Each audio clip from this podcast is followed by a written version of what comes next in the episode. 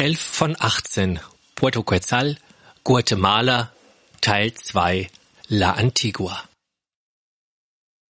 Die Bebauung entlang der Straßen zeigt sich vornehmlich als einstöckige Reihenhauszeile, wobei jeder Hausbesitzer aus einer Palette von bunt gebrochenen Farben und milden Erdtönen seine Lieblingsgestaltung der Fassaden wählen darf. Damit verfügt die Stadt über ein sehr einheitliches Erscheinungsbild. Nur die zahlreichen Klöster mit ihren großen, aber wieder massiven und schwer mit der Erde verbundenen Kirchen heben sich aus der Häusersilhouette heraus. Heute ist Sonntag und deshalb ist auf den Straßen mehr los als an den Werktagen. Zahlreiche Touristen strömen durch die Gassen, in feinen ballonseidenen Anzügen herausgeputzte Guatemalteken führen Schwiegermütter und Täuflinge in die Kirchen. Dazwischen versuchen malerische Maya-Frauen in bunter Kleidung ihre schrillfarbenen Webarbeiten zu verkaufen.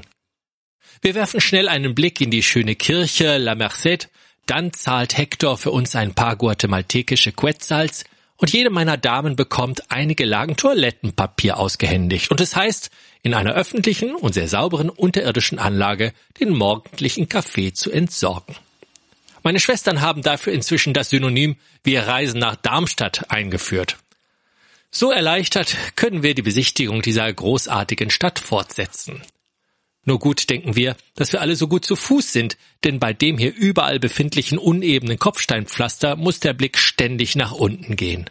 Für Rollstuhlfahrer, die wir von der Queen Victoria her auch kennen und die über die Reederei einen Ausflug nach La Antigua gebucht haben, wird deren Ausflug bestimmt zu einer Tortur werden.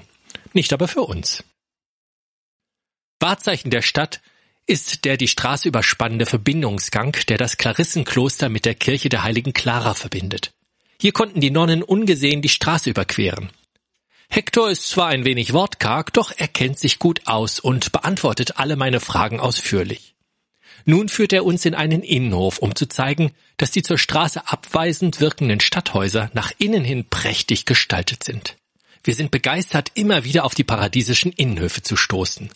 Brunnenanlagen und üppig blühende Bougainvilleen, Thunbergien mit ihren orangefarbenen Trichterblüten, Feuerwinden und Farne zieren die Höfe. Dazu laden die Stühle und Bänke an den mit bunten Tüchern gedeckten Holztischen zum Verweilen ein. Wo ist denn zwischen all diesen vielen wunderschönen Hotels und Restaurants der beste Platz, um einen landestypischen Kaffee zu trinken? Hector führt uns zu einer unscheinbaren Bar am Hauptplatz, an dem sich auch der Gouverneurspalast, das Rathaus und gegenüber die Reste der nach dem Erdbeben zerstörten und in kleinem Maße wieder aufgebauten Kathedrale befinden. Nichts Besonderes hier, denken wir, und bestellen Kaffee con leche, Cortado und Espresso.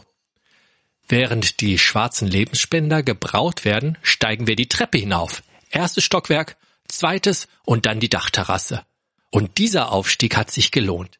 Denn der Ausblick ist überwältigend. Hier an der Brüstung sitzend schauen wir auf das bunte Treiben hinunter.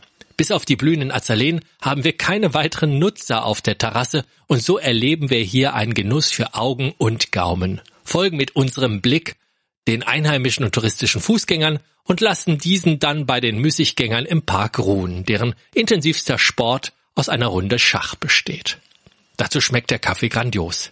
Ich steigere gerne die Intensität des Erlebnisses, wenn mir das möglich ist, und so flitze ich los und kaufe die wunderbare Schokolade, die es hier gibt. Sorte Macadamia-Nuss. Dabei fällt mir auf, dass ich in dieser Bar kostenlos ins Internet gehen kann. Ich lasse mir das Passwort sagen und versende kurze Zeit später Grüße und Fotos an Freunde und Familie. So rundum zufrieden und gestärkt setzen wir unseren Spaziergang durch La Antigua fort. Rechts der Kathedrale befindet sich die Universität, heute ist sie ein Museum. Sie wurde bereits 1675 gegründet, als La Antigua nicht nur Hauptstadt Guatemalas, sondern auch zahlreicher anderer Länder in Mittelamerika war.